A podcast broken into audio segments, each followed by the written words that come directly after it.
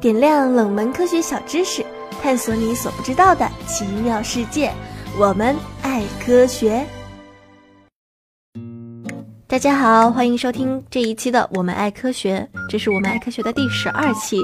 这一期想跟大家分享的呢，是一个关于我们平常会烹饪到的食物。那本期作为参考的资料呢，是一篇来自果壳网公众号的文章。接下来就让我们进入正题吧。之前啊，我时不时会听到家里的长辈们说，菌类是一种具有非常高的营养价值的食物，它有抗癌作用啊，什么增强免疫力功能啊，改善人体新陈代谢啊什么的。尤其啊，点名表扬那些野生的菌类。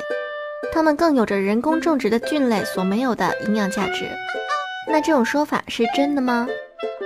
其实呢，鲜蘑菇中百分之八十以上都是水，它的蛋白质含量通常不会超过百分之五。而且，野生的和种植的都是这样。所以从蛋白质的营养这一点上来讲，野生的和种植的并没有太大区别，并不存在说价格越贵的野山菌它更有营养。不过从脂肪含量这一点上来看，蘑菇的脂肪含量的确很低。我们在烹饪蘑菇的时候，往往会加入大量的油脂。蘑菇是一种很会吸收油和盐的神奇食物，而且你如果不用比较多的油去料理它的话，它做出来的口感也不会很香。蘑菇它的味道的确很鲜美，但是它的味道鲜美和它是否营养完全是两码事情。哇哦！蘑菇的香气呢是由特别的化合物引起的。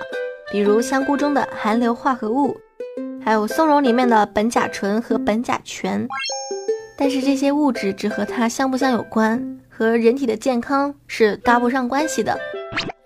不过就口感和味道而言，我个人更喜欢吃松茸。松茸如果拿来煮汤的话，味道的确是会更鲜甜一些。接下来我们来讲一下金针菇，相信大家都知道，金针菇还有一个别名叫做 See you tomorrow。因为呢，嗯，它常常是怎么进就怎么出的。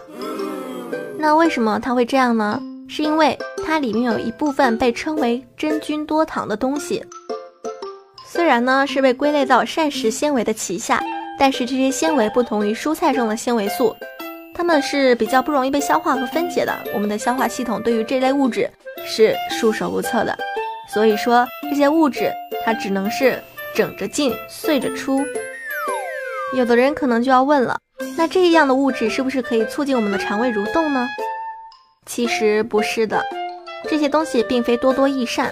曾经呢就有吃香菇吃到肠梗阻的病例，所以大家在食用比较不容易被消化的菇类的时候，还是需要小心，不要食用过多。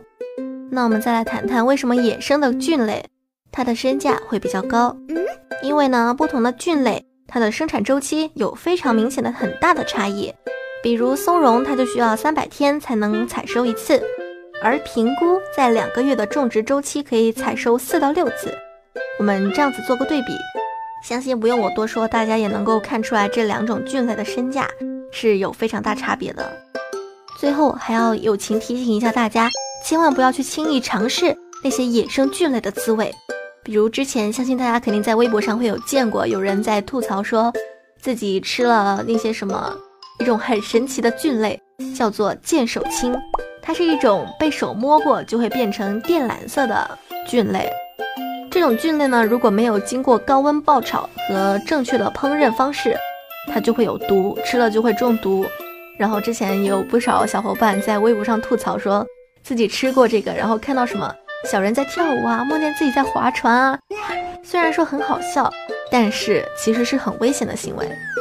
所以大家一定要小心，不要吃来路不明的和未经过正确处理的野生菌菇。还有网上流传的那一些什么辨别毒蘑菇的小知识，这些很多都是谣言，一定要去查一些正规渠道的信息，而不要听信那些谣言版本，否则的话，后果真的是不堪设想。那在节目的最后呢，我们再附赠大家两个小贴士。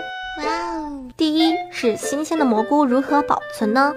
蘑菇是一种怕热不怕冻的东西，所以呢最好把蘑菇放置在阴凉的地方哟。其二就是蘑菇可以进行混搭吗？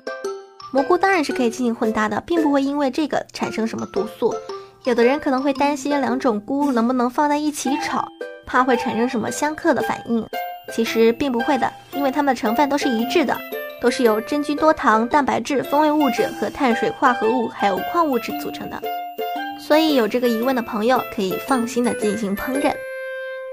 好啦，以上就是本周我们爱科学的内容，让我们下一期再见了，拜拜。